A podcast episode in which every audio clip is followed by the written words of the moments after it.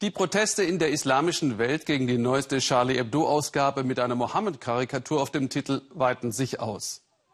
Im Niger gab es mindestens zehn Tote. Demonstranten verbrannten die französische Flagge, zündeten sieben Kirchen an und errichteten brennende Barrikaden.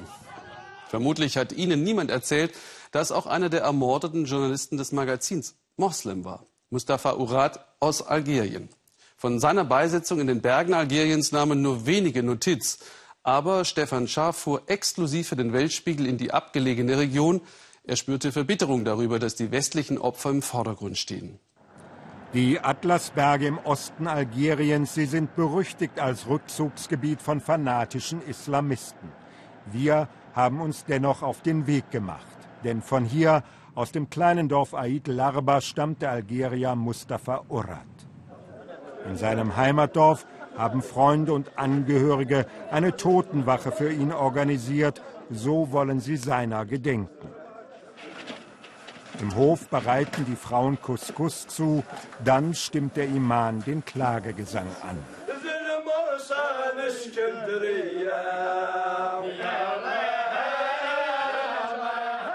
Wehmütig erinnern sie sich an einen von ihnen, der nach Frankreich zog, weil er die Literatur von Charles Baudelaire so liebte. Ein Intellektueller sei er gewesen, fasziniert von der Welt der Bücher. Der Schlussredakteur Mustafa Urat wurde 60 Jahre alt. Er war Algerier, Berber, Muslim. Das sagen uns die Menschen hier mit Nachdruck.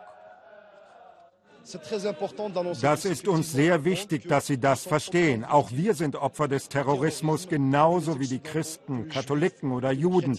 Alle Menschen sind Opfer dieser Barbarei.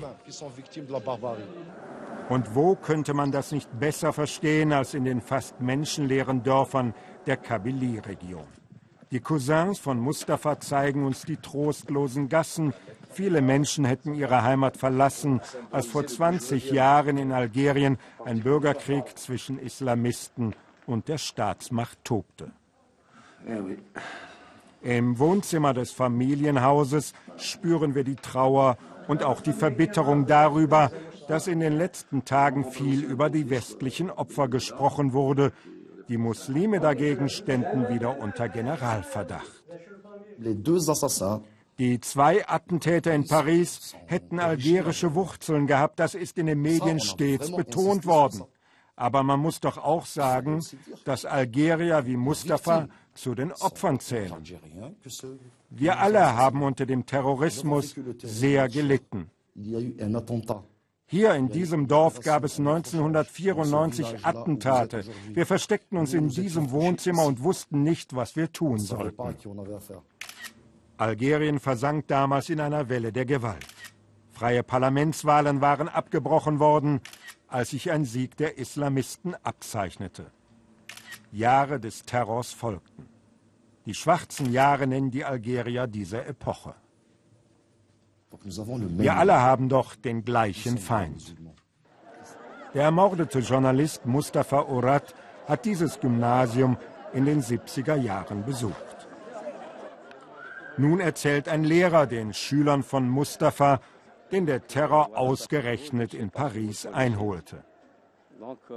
Viele der jungen Menschen hier wollen eigentlich nach Europa auswandern, doch die Ereignisse der letzten Wochen haben sie nachdenklich gemacht. Wir werden doch drüben als anders angesehen und das macht es schwierig, sich zu integrieren. Die Heimat ist keine sichere Alternative. Dort in den Bergen, erklärt uns der Bürgermeister des Ortes, hielten sich immer noch islamistische Terroristen verschanzt. Es sei ein gefährliches Gebiet. Immer wieder werden hier Soldaten getötet. Die Region der Kabylie ist für die Islamisten eine Zielscheibe und die Situation nicht wirklich stabil. Am Tag, als wir mit dem Bürgermeister sprechen, wird ganz in der Nähe die Leiche des französischen Bergführers Hervé Gordel gefunden. Er war im September letzten Jahres entführt und enthauptet worden von einer Terroristengruppe, die sich zum islamischen Staat bekennt. Sehen Sie, man ist hier mit dem Tod und mit Attentaten groß geworden. So sah lange Zeit die Situation für die Jugend Algeriens aus. In der Hauptstadt Algier ist die Lage seit langem wieder stabil.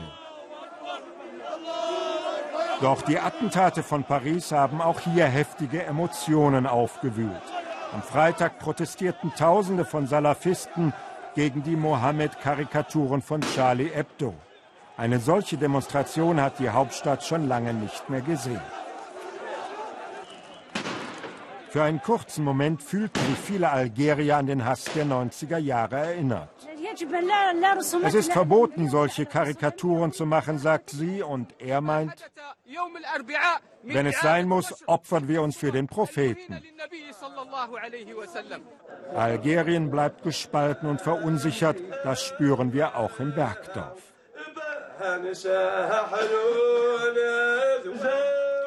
In der aufgewühlten Stimmung der letzten Tage finden Sie hier, wird im Westen nur zu schnell vergessen, dass die meisten Opfer des islamistischen Terrors doch Muslime seien. Mustafa Urat war einer von ihnen, sagt uns sein Cousin. Wir gedenken heute Abend aller Opfer, seien sie nun Christen, Atheisten oder Muslime. Am Ende waren es doch Menschen, die gestorben sind. Es ist ihnen wichtig, uns diese Worte mit auf den Weg zu geben. Dann sei der Tod von Mustafa vielleicht nicht ganz umsonst gewesen. Leichter gesagt als getan. Mitmenschlichkeit braucht in diesen Zeiten nicht nur ein großes Herz, sondern auch